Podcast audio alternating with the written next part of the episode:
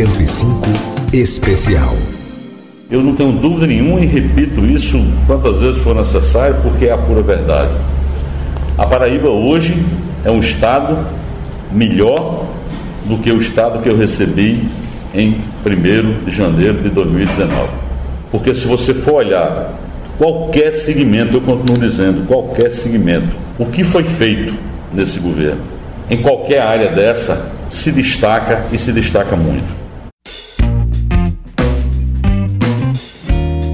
Entrando no último ano do seu primeiro mandato, o governador João Azevedo concedeu uma entrevista exclusiva à empresa paraibana de comunicação. A conversa aconteceu na sede do jornal A União. Eu sou Marcos Tomás e no papo com o governador estive acompanhado dos colegas Ricardo Farias e Petrônio Torres, além dos gestores da EPC, os diretores William Costa e Rui Leitão e a presidente Naná Garcês. Além do tradicional balanço da sua gestão em diversas áreas até aqui, o governador fez um apanhado de iniciativas e medidas tomadas para conter o avanço do novo coronavírus aqui no estado do pioneirismo em distribuir máscaras lá no começo da pandemia, até programas assistenciais com distribuição de quase 50 mil refeições por dia, além do respeito total à ciência, como cravou o próprio governador. Dentro das limitações, nós nos reinventamos para continuar produzindo.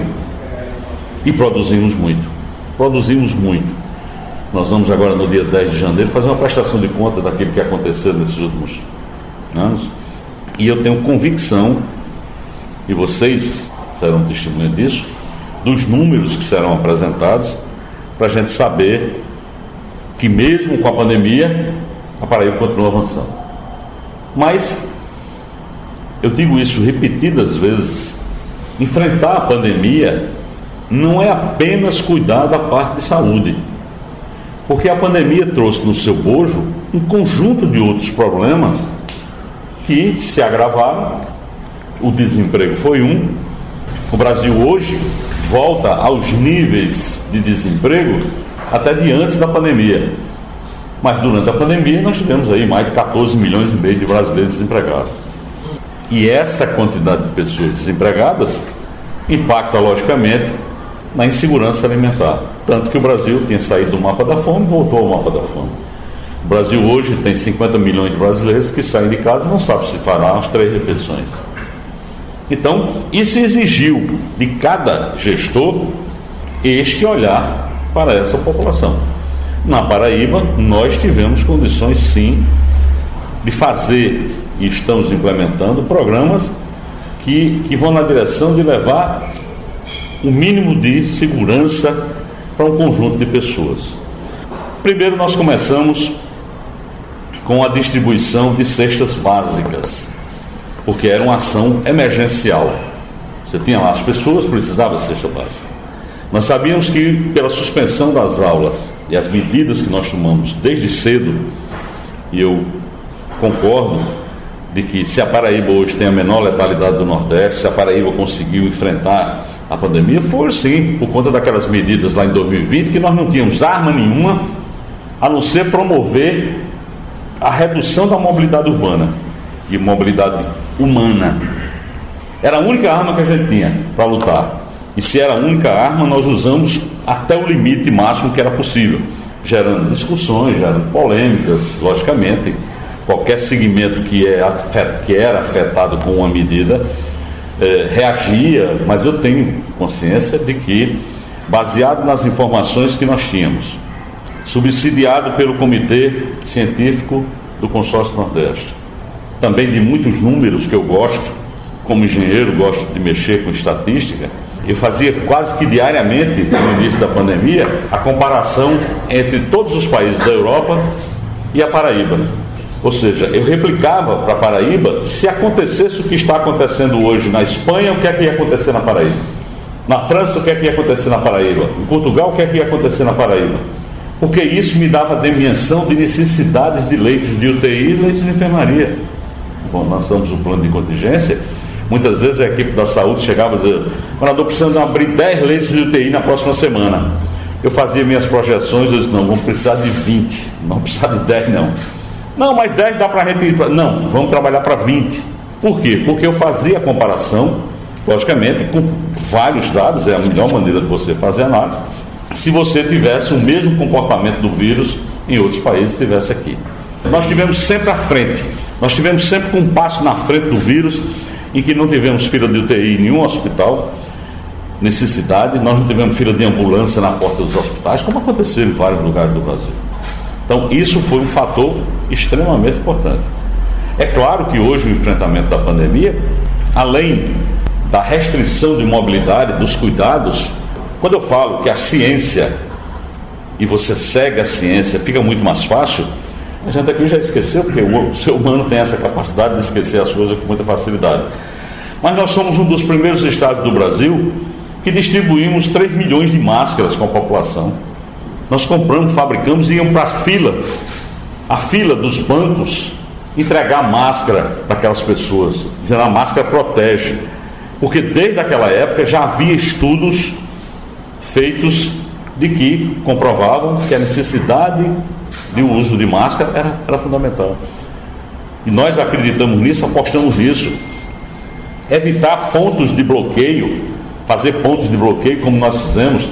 A gente identificava pelo mapa de contaminação e sabia que a contaminação da Covid acontecia ao longo das rodovias, a distribuição era em cima das rodovias. Nós criamos postos nos limites com os estados do Rio Grande do Norte, Pernambuco, Ceará, onde a gente tinha um vetor de crescimento e atacava aquele vetor e conseguia bloquear. Ou seja, nós seguimos muito a orientação da ciência e por isso que a gente tem esses dados que eu diria que são favoráveis à Paraíba. Lógico que isso tudo, com o desemprego que surgiu, gerou uma demanda extraordinária então, na área social, quando nós entramos com cestas, nós atendemos um determinado público, públicos específicos que estavam sendo afetados pelas medidas que nós adotávamos, os alunos, que nós sabemos que muitos deles dependem da merenda e como a merenda não estava sendo ativada por conta de estar fechadas as escolas, nós começamos a distribuir também cestas básicas para as famílias dos alunos e aí nós distribuímos 1 milhão e 750 mil cestas. Identificamos que não era suficiente. Nós não estávamos chegando na ponta.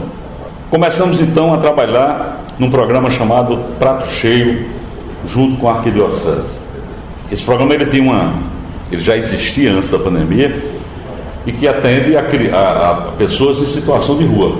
Então, para você ter ideia, a gente fornecia 400 refeições, 400 refeições por dia almoço, café e jantar, aqui em João Pessoa, antes da pandemia. Hoje a gente fornece 4.500 refeições por dia. 4.500 refeições por dia, só em João Pessoa. Aí nós ampliamos esse programa para Campina Grande, para Patos, para Guarabira, para tentar diminuir o impacto. Foi suficiente? Não, ainda não havia uma demanda muito grande. Nós partimos para uma outra ação, que é uma ação já conhecida. Quando eu cheguei no governo, tinha quatro restaurantes populares. E nós estamos agora, em janeiro, inaugurando mais dois, atingiremos dez restaurantes populares. O problema é que o restaurante popular, nos moldes tradicionais, entre a decisão de fazer, a decisão política de fazer e a implementação, tem um prazo aí legal de licitação, de contratação de empresa. Leva seis meses. Isso resolveria o problema? Não, não foi suficiente para resolver o problema. E aí surgiu a necessidade, e eu tenho um orgulho muito grande, porque esse programa nasceu lá na minha sala, um desses dias que você fica sem dormir, e eu dizia: nós temos que encontrar uma forma de rapidamente atingir um número de pessoas maior. E aí, eu pensei nos moldes do restaurante popular, sem que o Estado tivesse a obrigação de construir ou licitar nos moldes do restaurante popular e utilizasse os restaurantes das cidades.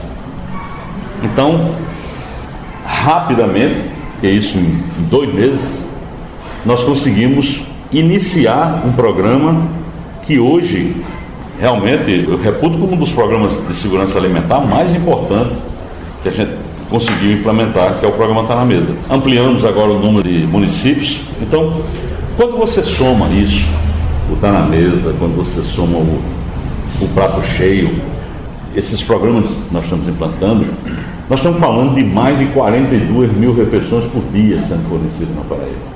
É um número importante. E eu tenho, logicamente, a consciência de que eu não estou atendendo 100% da demanda. Mas é um número importante. Faz a diferença para 42 mil pessoas.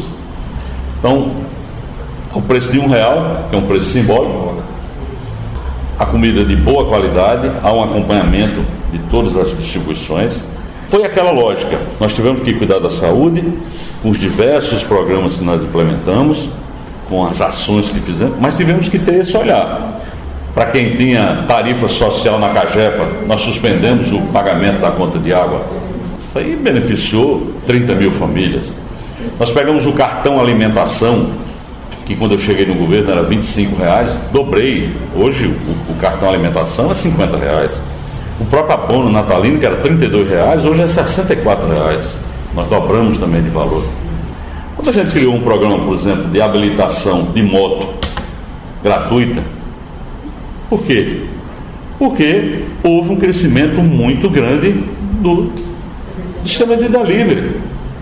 E muitas pessoas precisavam ter a habilitação para começar a trabalhar nesse, nesse mercado que abriu. Alguns fecharam, mas esse abriu e aumentou muito. Às vezes a informação não, não circula da forma que como as coisas acontecem. As pessoas estão percebendo que, por exemplo, durante todo esse ano aí teve aumento de transporte. Por que é que não teve aumento de transporte? Nós tivemos que agir e atuar. O segmento de transporte público, ele já tem um incentivo que ele só paga o ICMS em cima de 20% do valor. Ou seja, ele não trabalha com, no caso do óleo diesel, num valor de 100% de ICMS, ele só paga em cima de 20%. E nós reduzimos a metade esse valor, até o final do próximo ano. Para quê? Para que a gente possa segurar ao máximo o aumento do transporte.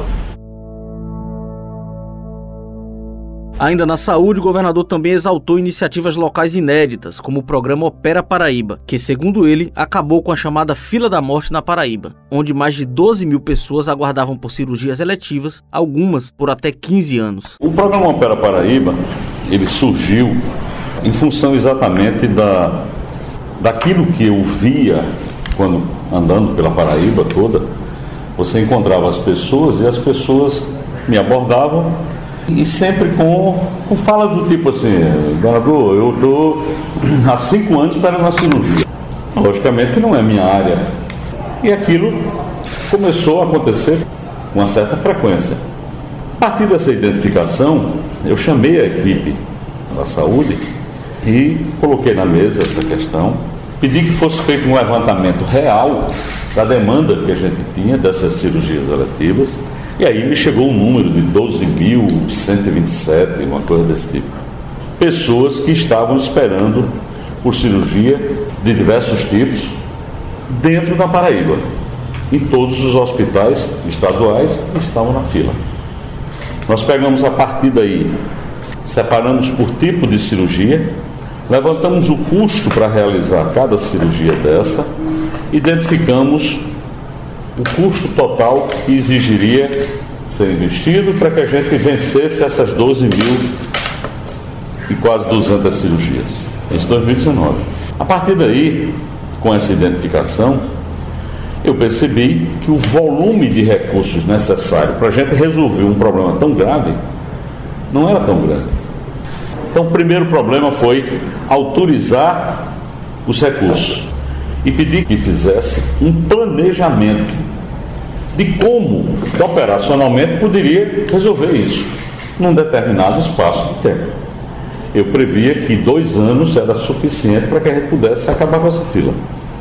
E a gente terminou adotando um modelo que principalmente foi o modelo dos mutirões nos finais de semana. E envolvendo muitos médicos, fora até da rede nossa, médicos que nem trabalham diretamente no, no Estado, porque nós montamos uma estrutura de pagamento por produção. Então a gente identificava num hospital a fila que existia no final do mês quais as cirurgias que foram realizadas pela própria equipe do hospital e identificávamos o saldo, ou seja, aquilo que não tinha sido atendido. E aí nós entrávamos com essas equipes que trabalhavam sexta, sábado e domingo direto em regime de mutirão para atender. E qual foi, assim, minha surpresa? Porque nós tínhamos previsto em dois anos resolver o problema. Entretanto, a pandemia, quando chegou, ela fez com que, em determinados momentos, principalmente quando você tinha um pico muito grande da pandemia, a gente suspendia o programa porque os hospitais estavam envolvidos muito mais no atendimento à Covid. Mas se você pegar o período de produção efetivamente, foi entre 9 e 10 meses. Em 10 meses nós conseguimos realizar essas 12 mil cirurgias. É lógico que quando se fala em acabar uma fila como essa, não significa dizer que nunca mais terão pessoas que precisam, não é isso que eu estou dizendo. Nós tínhamos uma fila, acabamos com a fila. Transformamos esse programa agora num programa permanente. Fora isso, nós evoluímos agora para facilitar o acesso da população. É, nós criamos um sistema informatizado em que o cidadão pode, de casa, acessar coloca algumas informações básicas pessoais, logicamente aí pega endereços, dados pessoais dele. Ele também digitaliza os exames dele, coloca lá no sistema e, por telemedicina, o médico recepciona esses, esse, esse material, faz a análise, se verificar e identificar que é um caso de cirurgia, já marca uma consulta presencial e a partir dali já marca a cirurgia. E esse sistema vai ficar a partir de agora monitorando o seu dia de fazer a cirurgia, acompanhando. Para evitar muitas vezes, ah, fulano no município tal passou a fila, furou a fila, tem gente que está mais necessitado, enfim, é uma discussão às vezes que acontece. Então nós evoluímos agora para isso. Existe um, um site, do governo digital que a gente implementou e que o cidadão pode fazer isso. Com isso, a gente agiliza o processo e eu não tenho dúvida nenhuma que esse ano, se tiver que fazer 20 mil cirurgias, agora em 22, nós vamos fazer tranquilamente. Então, com certeza, jamais uma fila de espera de anos e anos e anos e anos acontecerá mais na Paraíba. Pelo menos enquanto eu for governador. Então, essa possibilidade de você voltar a ter uma fila com 12 mil pessoas, não, jamais vai acontecer. O fato de alguém passar 10, 15 anos esperando uma cirurgia, também não vai mais acontecer. Outra importante ação em saúde foi a inédita implantação da UTI aérea aqui na Paraíba. Hoje o Estado dispõe de uma aeronave inteiramente equipada para operar o serviço. Nós temos uma UTI aérea bancada com recursos próprios do Estado, um avião com toda a equipe do Corpo de Bombeiros e da Secretaria de Saúde fazendo o transporte de pessoas até uma criança que nós levamos para São Paulo. Quantos estados têm isso? Mas hoje nós temos não só as unidades dos helicópteros que dão apoio ao Corpo de Bombeiro na área de salvamento, mas nós temos essa UTI com cama, com ventilador, com respirador, com bomba de fusão, tudo dentro, preparado para fazer transporte. E temos feito transporte de pessoas de Pernambuco, transporte de pessoas aqui da Paraíba. Hoje mesmo recebi, eu tenho aqui as imagens do grupo, ontem fez uma operação. Ou seja, não tem uma semana que a gente não seja acionado essa unidade para buscar alguém em algum canto. Era uma necessidade, nós identificamos, tivemos a oportunidade de fazer um pleito para conseguir uma aeronave que tinha sido apreendida por tráfico de droga, estava parada lá essa unidade. Nós fizemos um ofício, conseguimos um avião, que era o elemento mais, assim, mais importante. Fizemos todas as alterações Para dar sustentação a este volume de investimentos, o governador João Azevedo enalteceu o equilíbrio fiscal do Estado. A Paraíba aparece entre os estados da federação com maior equilíbrio das contas, o que permite a captação de recursos em financiamentos. Por consequência, a boa gestão fiscal é um enorme atrativo para a atração de empresas e, na última ponta, gera emprego e renda local. Nós tivemos a capacidade, em função de tudo que estava acontecendo, fazer com que o custeio do Estado baixasse e a gente ter as condições para gerar uma capacidade de investimento alta para o Estado. E quando eu falo de capacidade de investimento alta para o Estado, ela vai disponibilizar recursos para ações sociais, para investimento na saúde, mas vai também para obras, principalmente. Nós temos um programa de obra só de estrada em execução que é um bilhão de reais, só obra. Só de obra de estradas. Só de obra de estradas, um bilhão de reais. Então, começa a gerar esse ambiente de geração de emprego, onde dos 11 meses que saíram o relatório até agora, 10 meses nós geramos saldo positivo de emprego. Isso é emprego do serviço público? Não. Isso é emprego do serviço público mais um emprego gerado na iniciativa privada. E aí a iniciativa privada está apostando na Paraíba por quê? Porque nós criamos um ambiente que a gente chama ambiente de negócio propício para receber investimentos. Aonde o cidadão, o empresário chega aqui e investe na Paraíba porque sabe que a gestão levou o estado da Paraíba a um patamar de receber a nota A do Tesouro Nacional.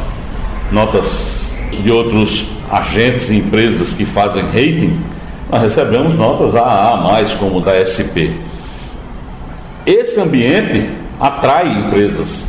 É por isso que a Balfá está aqui, é por isso que a Whirlpool está aqui, é por isso que a Magazine Luiza tem o maior é, é, centro de distribuição do Brasil dela aqui. É por isso que um conjunto de mais de 70 empresas vieram para Paraíba, porque o ambiente de negócio é propício. E isso gera emprego e, logicamente, gera renda. Essa manutenção constante de programas como nós temos do empreender também ajuda.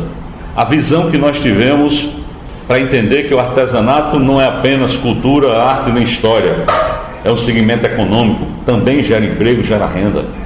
A capacidade que nós tivemos de fazer investimentos na agricultura familiar. Ontem eu participei de uma solenidade lá no Palácio, em que nós tivemos a oportunidade, e agora, definitivamente, regularizar a fabricação a comercialização de queijos, manteigas e manteiga de garrafa também, artesanais na Paraíba, que agora vai poder vender para todo o Brasil, vai poder vender para qualquer supermercado.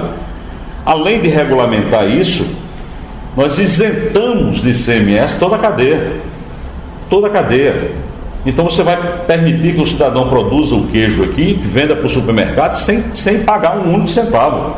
E para que isso? Para que ele possa ser competitivo. Porque as riquezas da Paraíba estão aí e muitas vezes a gente não sabe. As informações chegam, mas ali em Paulista, perto de Pombal, tem lá uma indústria que produz 200 mil garrafas de manteiga da terra por mês. Alguém imagina isso? 200 mil garrafas de manteiga da terra por mês mas tem, tinha as limitações de comercialização. Agora não, porque no mês de novembro nós conseguimos do Ministério, depois de uma luta muito grande do Ministério da Agricultura, credenciar a Secretaria de Agricultura do Estado a fornecer o certificado de registro.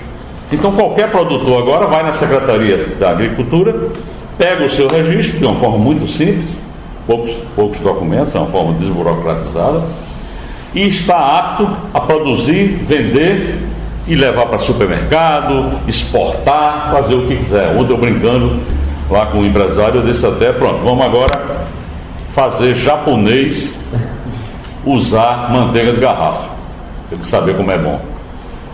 Na parte da manhã, nós estamos reunidos com as indústrias fazendo e assinando um decreto baixando de 18% para 12% do ICMS do gás utilizado pelas indústrias.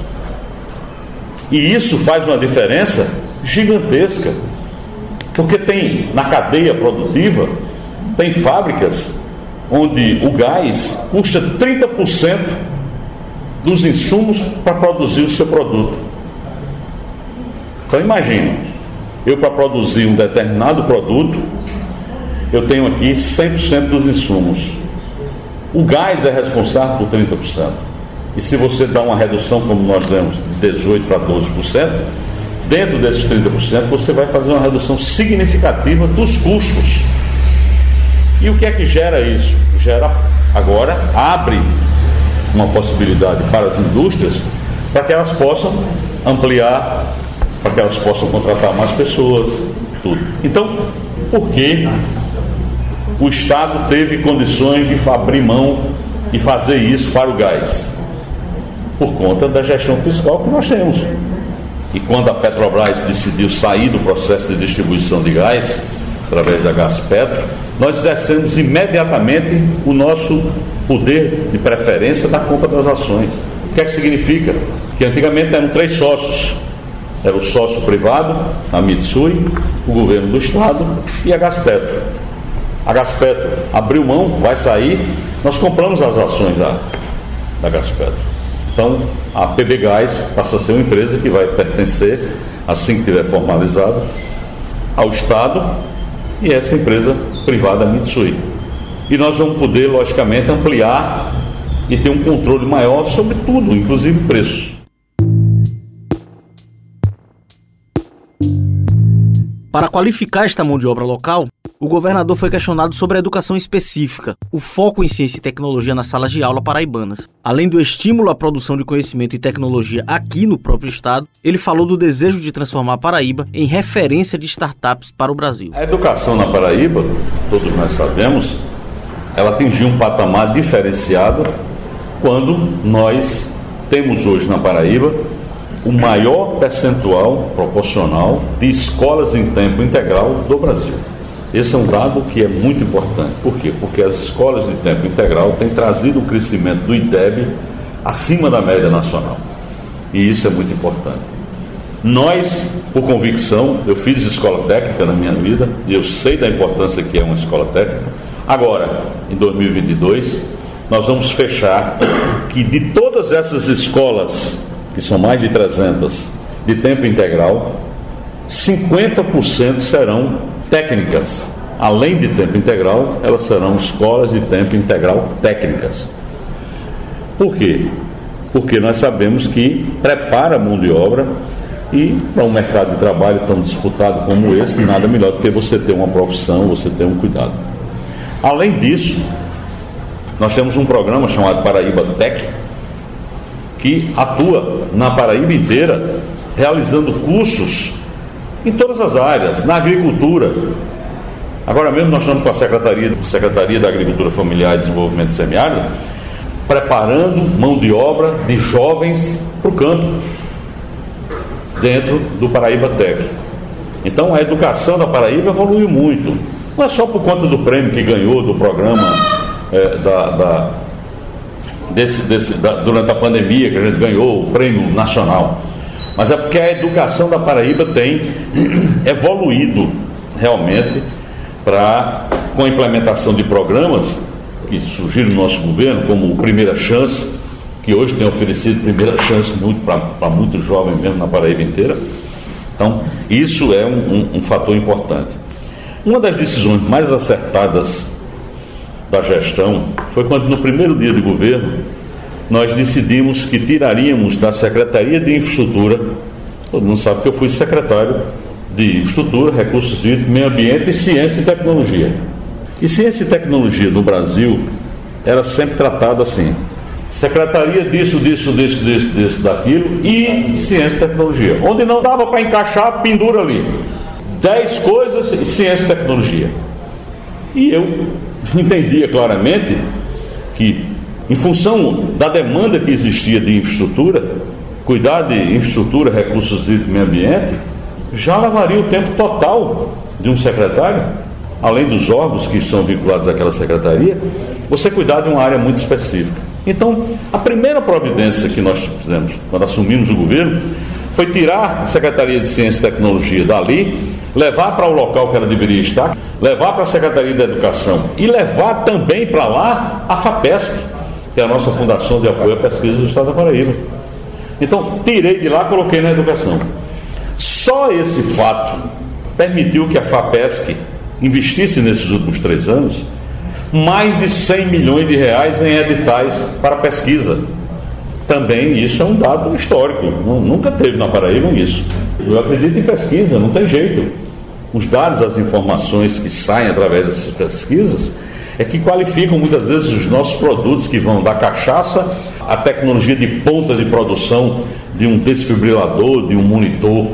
Então, as pesquisas nossas são num patamar muito alto e que a gente tem focado e tem direcionado através da FAPESC para coisas que importem a Paraíba. Eu tenho sempre dito que o ideal é você financiar pesquisas de coisas que tragam benefícios para a Paraíba, que possam ser implementadas na prática, melhorando a qualidade de vida das pessoas na Paraíba. A questão da pesquisa tem sido um foco muito importante. Criamos aqui, não implantamos ainda, estamos na reforma, mas criamos aqui o Parque Tecnológico Horizontes da Inovação, para poder a gente fortalecer um segmento que tem de tecnologia aqui na Paraíba, muito forte, e João Pessoa tem esse potencial enorme. E, da mesma forma que João Pessoa é procurada para ser sede e abrigar centros de distribuição logísticos espalhados aqui para distribuir produtos na, na, no Norte Nordeste, aqui também nós somos procurados pra, por grandes empresas de TI que aqui se instalam em função exatamente da mão de obra que é formada na Paraíba. Essa é uma riqueza que a gente tem. A mão de obra que é formada pelos instituto, pelo Instituto Federal, nas suas diversas unidades, pela UEPB, pelo UFPB, pelo UFCG, é uma mão de obra muito qualificada e muito procurada. Então você tem empresas como a Indra, que é uma gigante de ATI no mundo, está passando aqui de 50 colaboradores para 500 colaboradores. Aqui na Paraíba? Aqui na Paraíba. 500 colaboradores. E essa empresa também vai estar dentro do Parque Tecnológico, Horizonte da Inovação. Hoje, enquanto eu vinha para cá, eu estava discutindo com o professor Misael, lá do NUTS de Campina Grande, para que aqui também, dentro do parque, tivesse uma filial, uma extensão do NUTS lá de Campina Grande, que é um, um núcleo de pesquisa lá extraordinário que tem em Campina Grande, dentro da, da UEPB. Nós queremos transformar João Pessoa num polo de tecnologia importante, de incentivos a startups, da realização aqui de grandes eventos de startups. Nós vamos buscar fazer isso acontecer. Um importante projeto tecnológico na Paraíba é o Polo de Energias Renováveis, com o maior parque já em instalação no sertão do estado. Além disso, a capital João Pessoa também recebe a maior fabricante de placas solares, que já finaliza uma unidade para produzir quase 100 mil unidades por mês aqui no estado. O que foi que aconteceu com a evolução da tecnologia? Tanto solar quanto eólica permitiu que nós utilizássemos a nossa capacidade. O Nordeste tem condições de gerar 75% da energia eólica que é possível gerar no Brasil. O Nordeste tem essa capacidade. Então, a Paraíba é um estado que durante muito tempo ficou fora da atração dessas empresas geradoras de energia porque não adiantava você gerar energia e não ter como distribuir.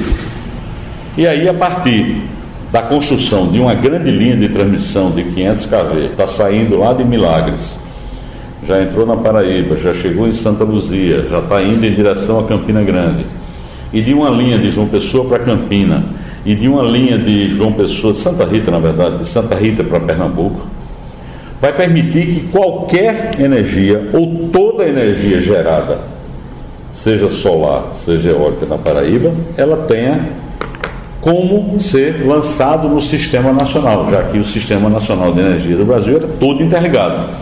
Você produz energia aqui, mas muitas vezes não é nem para ser consumida aqui, nem para ser consumida aqui. Ela entra no sistema compensando outros, outros espaços de geração.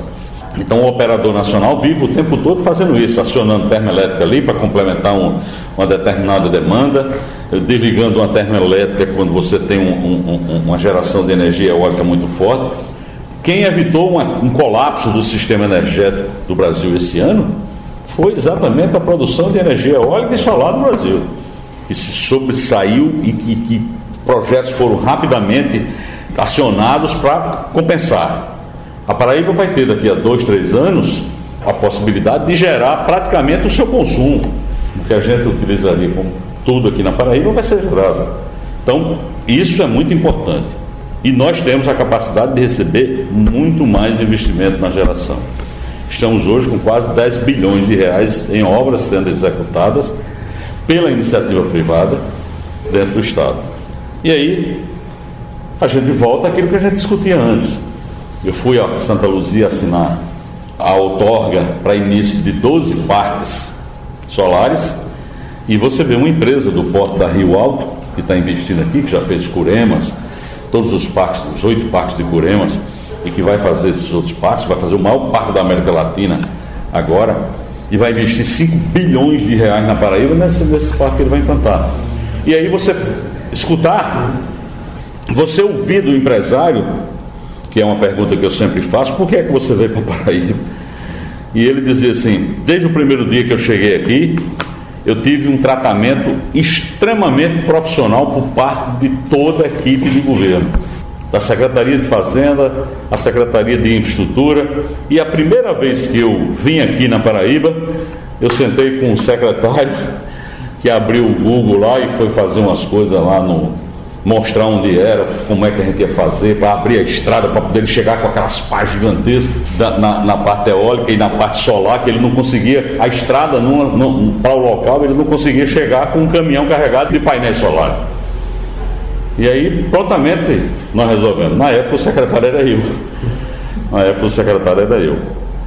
E, e ele deixou muito claro que esse ambiente de segurança e que fez com que eles fizessem um investimento lá de Curema, que já é um sistema que opera há muito tempo já, é que garantiu e sem nenhum risco ele tivesse vindo agora para Paraíba para investir mais 5 bilhões de reais.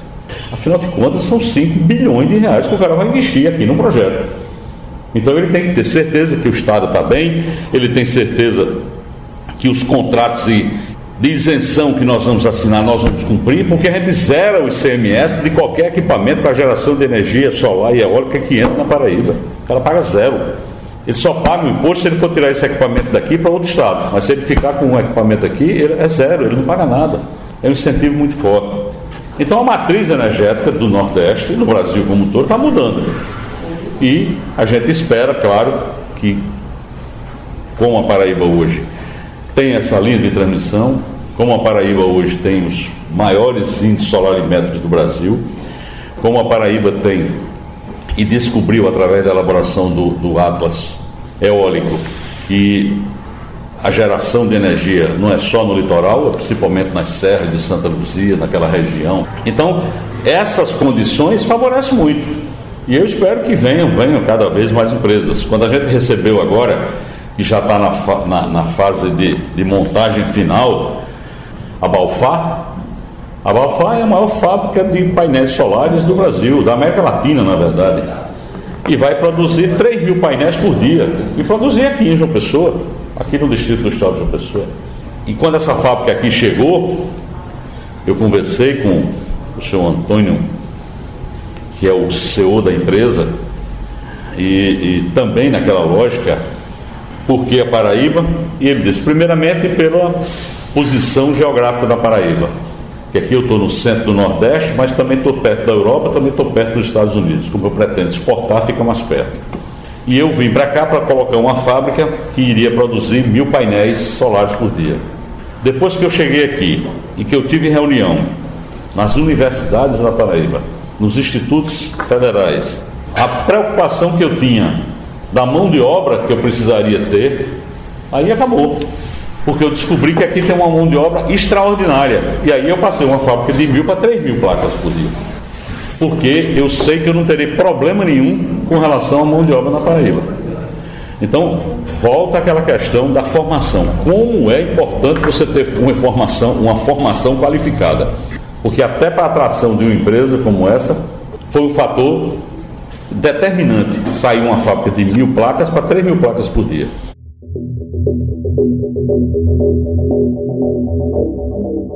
Mas também há algumas nuvens neste céu de brigadeiro governista. João vem sendo atacado por setores da segurança pública em um debate sobre bolsas, soldos e vencimentos diversos. O coro foi engrossado e juntou aos reclamantes figuras como o deputado estadual Cabo Gilberto e o ex-governador Ricardo Coutinho. Em contraofensiva, o governador João Azevedo atribui às gestões anteriores o problema. Ele demonstra tranquilidade para contornar a questão e já tem encontro marcado com a categoria. Eu vou contar uma pequena história. E, e, como toda história tem que começar assim. Era uma vez. Era uma vez um Estado que decidiu tentar resolver a questão salarial de algumas categorias, das quais está a, a segurança, a polícia militar, ao invés de dar, ao invés de fazer aquilo que precisaria ser feito, que era dar aumentos no que a gente chama cabeça de contra-cheque, nos itens efetivos que o cidadão leva para a reserva, criou-se uma bolsa de desempenho. Essa bolsa de desempenho, ela é recebida por todos os policiais. Se ela é recebida por todos os, os policiais, logicamente, ela deixa de ser um instrumento de gestão, porque bolsa é importante que você crie. Mas ela deixou de ser instrumento de gestão, ela passou a compor o salário a segurança. Só que bolsa, você não paga encargos sociais sobre o valor da bolsa, como você não paga sobre auxílio alimentação. E quando você vai para a reforma, essa bolsa não acompanha o salário. Existe uma perda? Existe, claro. Isso é inegável. Ela vai para o para a reserva, o cidadão vai para a reserva e vai sem a bolsa. Esse é um fato. O que foi que nós tentamos lá no final de 2019, início de 2020, e sentamos com as categorias todas? Só tem uma forma, é você ir ao longo do tempo, não dá para fazer de uma vez, você ir reduzindo o valor da bolsa, trazendo esse resultado para o soldo e para a habilitação, para que o sujeito chegue a um determinado ponto que quando ele for para a aposentadoria, ele não perca aquele valor ou tenha uma redução mínima do impacto entre ativo e inativo. Nós propusemos isso, chegamos inclusive a propor a incorporação da bolsa de 50%, 50% do valor da bolsa, num determinado espaço de tempo, em 48 meses, esse período, e logicamente, um percentual que era na época, eu digo, eu estou falando da, da, da, negociações que nós tivemos lá no início de 2020. E que nós chegamos a propor 5% de aumento geral, porque você tem que beneficiar quem está na ativa também, e a incorporação parcelada da Bolsa. As categorias naquela época não aceitaram, porque eles tinham um processo na justiça e achavam que teria que teriam direito a 100%. E é claro que não teria, e a gente sabia disso, e o processo terminou sendo encerrado na justiça, uma vitória que o Estado teve, o reconhecimento da obviedade. Bolsa de desempenho é bolsa de desempenho, é instrumento de gestão. Essa é a realidade. Pronto, essa é a história. Não fui eu que criei bolsa, mas essa é a realidade. Nós mandamos recentemente, por uma exigência legal para a Assembleia, a chamada Lei de Proteção Social. A Lei de Proteção Social trata de salário da segurança? Não. A Lei de Proteção Social vai discutir bolsa de desempenho? Não. A Lei de Proteção Social vai discutir soldo? Não. Não é para isso. A lei é para criar um sistema de previdência para o, o, militar diferente do civil. O civil paga 14%, o militar paga 10,5%. Vai ficar congelado até 2025. Existe um conjunto de medidas que estão contidas nessa lei, que é quase que um, um, um replicar a legislação federal, a qual nós somos obrigados, e que foi encaminhado para a Assembleia.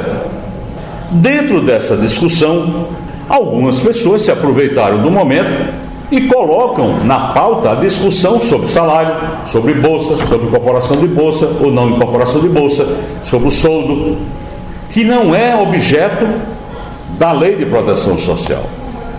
E nós passamos e caminhamos para toda a sociedade e, e para as associações que a lei de proteção social ela tem esse objetivo e é assim que será tratada. Se tiver alguma coisa na lei que precise fazer algum ajuste, nós faremos. Eu não tenho ideia fixa de nada não.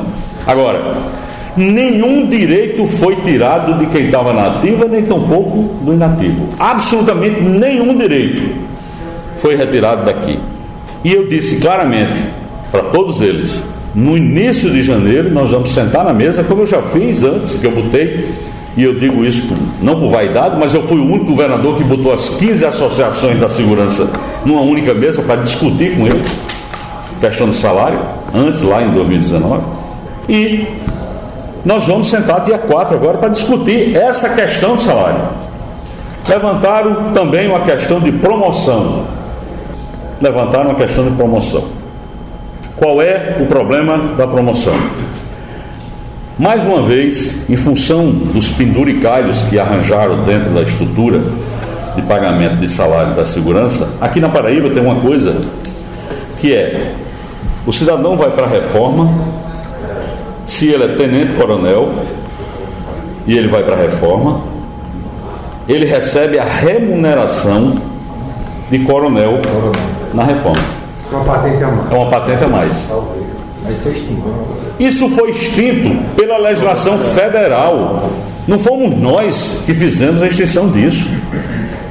Foi extinto pela legislação federal.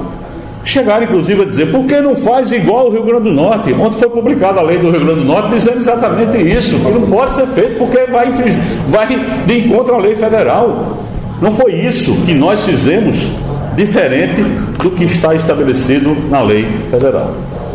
Fora essa discussão, eu já também expliquei à tropa de que nós vamos, agora em janeiro, discutir a lei de aumento e também fazer o detalhamento com relação às promoções que na lei da, a lei da proteção social trata de uma forma muito global, muito geral. E nós vamos fazer detalhamento. E essa proposta vai ser colocada na mesa e se todo mundo concordar com ela, logicamente, é, é o que nós pretendemos fazer. Ou seja, agora em janeiro, nós vamos ter uma discussão sobre, sobre bolsa, sobre uh, aumento, sobre as condições e uma discussão sobre promoção, que é outra discussão. Porque muita gente diz assim, foi alegado, ah, vai haver um bloqueio de promoção. Na Paraíba, essa questão de promoção, ela tem um bloqueio natural porque as pessoas não querem ir para a reforma, porque sabem que perde a bolsa. Esse é o verdadeiro motivo. Por que é que essa lei não gerou discussão em praticamente estado nenhum? Porque a grande maioria dos estados tem, não tem essa história de bolsa. Só por isso. Qual é a solução para isso? Buscar acabar com a bolsa e incorporar o salário. É isso que nós vamos tentar? É.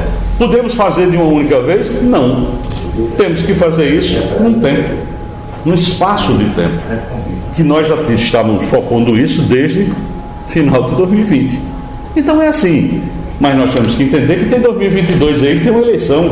Então há uma politização muito grande da discussão, porque nós vimos na Paraíba, inclusive, extrema esquerda junto com extrema direita se unindo para bater no governo, e gente que foi que criou essa aberração dessa bolsa querendo aparecer como salvador da pátria.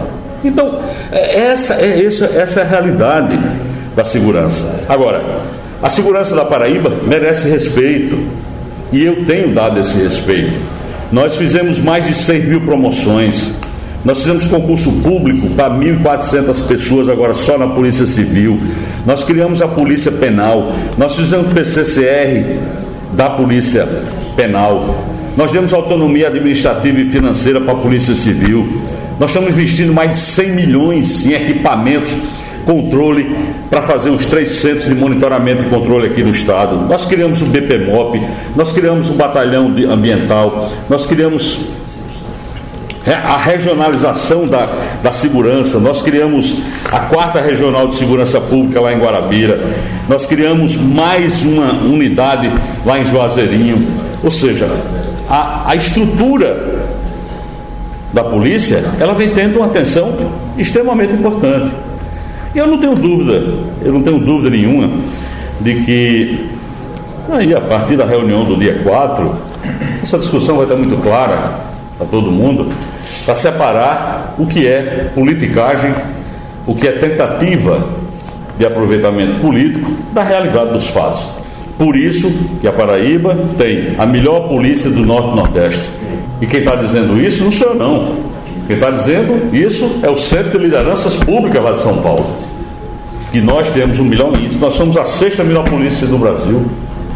Hoje, hoje, um policial anda na rua, ele anda todo equipado, é de colete novo, um carro novo, a, a, as pistolas 9mm que nós estamos comprando, para poder ele ter condições de desempenhar o bom papel. Questionado sobre a formação de chapa e perfil, o governador demonstrou a tradicional tranquilidade na abordagem do cenário. João Azevedo garante manter o foco nas ações do Estado. Mesmo com a habitual parcimônia de análise, ele já apontou alguns caminhos de composições com outros partidos. Depois que o senhor conversou com o Gilberto Kassab, o PSD está mais próximo de se integrar à sua base? Eu acho que sim. E tenho interesse de ter o PSD nessa aliança. É lógico que eu tenho eu tenho interesse sim de ter o PSD. E isso vai ser construído. Se nós vamos conseguir conciliar interesses ou não, isso vai o tempo que vai dizer. Entretanto, o processo eleitoral de 2022, por incrível que pareça, nós estamos aí há menos de um ano da eleição e você não tem clareza de como ele será. Não se sabe quais são os partidos que irão para a fusão, não se sabe quais são os partidos que irão para a federação, não se tem ideia disso e as discussões estão uma efervescência muito grande no Brasil todo e todo mundo conversando com todo mundo, os partidos conversando com tudo, mas não tem a definição. Enquanto não tiver a definição, você está trabalhando em cima de uma grande interrogação. Imagine o que é você fazer o planejamento estratégico para uma campanha e daqui a dois meses, que o prazo é até março, um partido que você tiver filiado resolver fazer uma federação. E tudo que você planejou vai por água abaixo, porque agora você tem que se subordinar às regras e condições da federação. Então, é, essa é a grande questão. Se não existisse federação, a gente estaria nesse momento muito mais próximo dessas definições os partidos já estariam trabalhando na, na composição e organização de suas chapas proporcionais, deputados estaduais, deputados federais. Tudo isso já teria avançado muito mais. Infelizmente, não avançou. E nós temos que ter, sim, essa atenção para que a gente possa. Eu espero que, no caso meu, cidadania, até o final de janeiro, tenha a definição. Se vai fazer federação, com quem vai fazer e quais são as regras dessa federação.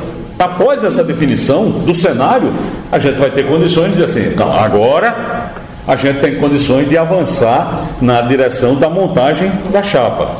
A gente sabe muito bem, e, e a Paraíba conhece isso, chapa às vezes era montada até definida no final, na, na noite da convenção, da convenção partidária. Então, assim, essa ansiedade pela montagem da chapa ela pode ter, inclusive, para muitas pessoas, mas para mim não tenho, não. Eu, eu, não tenho essa ansiedade, não. Até porque o momento atual é um momento em que a população, de uma forma geral, está muito mais preocupada com o emprego, com a saúde, com o Covid, com, com um monte de coisa aí, não está pensando em eleição. A gente tem que ter a pauta do, da, da população.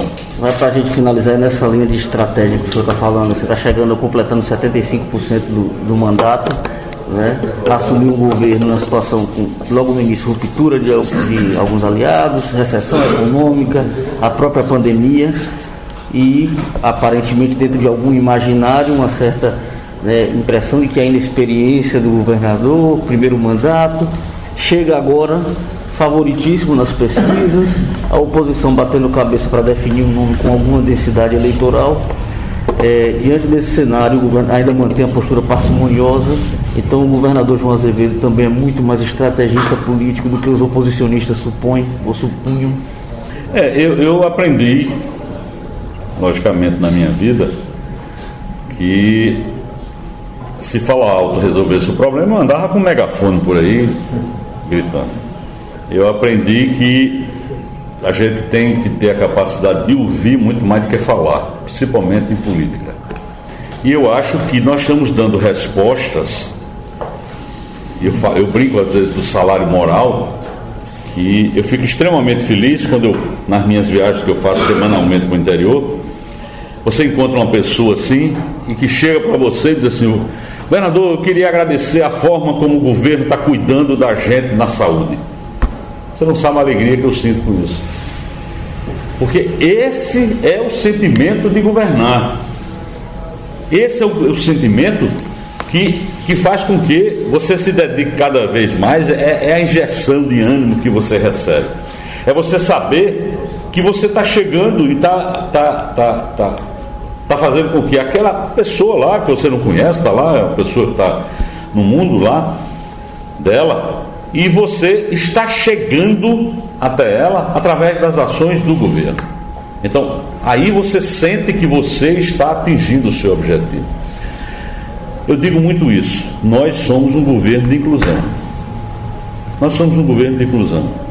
Nós somos um governo que somos reconhecidos nacionalmente pelo CNJ, por exemplo, como as melhores práticas de ações de ressocialização do Brasil implantação de, várias, de vários programas, onde aqui a gente faz da, da audiência de custódia a assistência dentro do presídio e a saída aqui na outra porta do escritório social que recebe o detento e tem um psicólogo, um assistente social, um advogado para orientar o cara a voltar à sociedade. Nós somos, talvez poucas pessoas saibam, o estado dessa federação que tem o maior número de aprovados de detentos pelo SISU. E por quê? Porque a educação está lá dentro. Porque a educação está nos presídios. Porque em cada presídio tem um laboratório de informática. E o cara pode fazer curso do que for. Talvez poucas pessoas saibam que lá em Patos, no presídio feminino, nós estamos implantando uma cooperativa com as detentas. Uma cooperativa. Em que elas produzem, tem receita, o dinheiro vai para a cooperativa, uma parte vai para a conta dela, ao tempo que ela trabalha, que reduz a pena. Ou seja, isso é uma experiência extraordinária. Então, quando eu falo governo de inclusão, é isso. É pegar um projeto como a gente tinha lá, o Castelo de Bonecas aqui, no Presídio Feminino Júlia Maranhão, e que na hora que nós precisamos, no pico da pandemia, nós fomos lá, conversamos com as detentas e dissemos assim, nós precisamos de vocês para que vocês parem de produzir boneca e produzam máscaras e elas produziram 250 mil máscaras. 250 mil máscaras que nós distribuímos para todos, tá, inclusive dentro do próprio sistema de segurança. Então, assim, quando a gente consegue viajar e abrir para todos os espaços que o governo tem que ter, eu sempre digo que por isso nós nos consideramos um governo de inclusão e queremos fazer essa inclusão maior possível maior possível em todas as comunidades chamadas comunidades invisíveis, muitas vezes que a sociedade não quer nem saber ou não quer ver ou tapa os olhos para essas comunidades invisíveis. Então as nossas ações nessas comunidades são fundamentais. E eu fico feliz quando a gente pode fazer da grande obra, a pequena obra que beneficia lá. Eu não me lembro o nome da, da, da senhora, mas eu fui lá em Monteiro, e uma das obras que nós estamos fazendo é pegar a água do São Francisco e levar para aquelas comunidades rurais que ficam até 5 quilômetros do canal do São Francisco. E eu estive lá numa comunidade e uma senhora, eu fui falar com ela, e ela disse, governador, ali, parece brincadeira, mas ela disse, eu já estou no segundo jumento. O primeiro jumento morreu de carregar água. Porque todo dia tem que carregar água da minha casa e lá no açude carregar água para cá carregar para cá. Morreu, eu já estou com outro jumento. E uma senhora que tinha problemas de locomoção, com a muleta apoiada e tal. E aí eu mostrei para ela, eu digo, e agora essa torneira na porta da sua casa? Aí ela, ela disse que aquilo era a realização de um sonho. Então, eu tenho muito isso de conceito. Aquilo é importante. Não tem coisa mais importante na vida daquela mulher, sozinha, morando no, num distrito no interior de, de, de, de, uma área rural de Monteiro, com a dificuldade de locomoção, a torneira na porta da casa dela. Então é isso que a gente faz nesse governo. É pegar coisas desse tipo e transformar a vida, mexer na vida da pessoa. E eu digo sempre, obra não se mede pelo tamanho da obra física, nem tampouco pelo volume de recursos que ela absorve. Obra e benefício se mede pela capacidade que aquela ação tem de mudar a vida das pessoas. E quando muda a vida das pessoas dessa forma, é uma obra que incluiu aquela senhora dentro do processo. Na hora que você fez uma cirurgia de catarata em alguém que esperava 15 anos por uma cirurgia de catarata, você fez aquela pessoa ser incluída novamente na sociedade com uma qualidade de vida completamente diferente. Isso faz a diferença. Então, sim, eu, eu tenho a impressão que é para isso que a gente está aqui, afinal de contas é muito rápido. Eu nem pensei, já passou três anos. Eu sou Marcos Tomás e estive acompanhado pelos trabalhos técnicos de Pires de Camargo e Luiz Monteiro.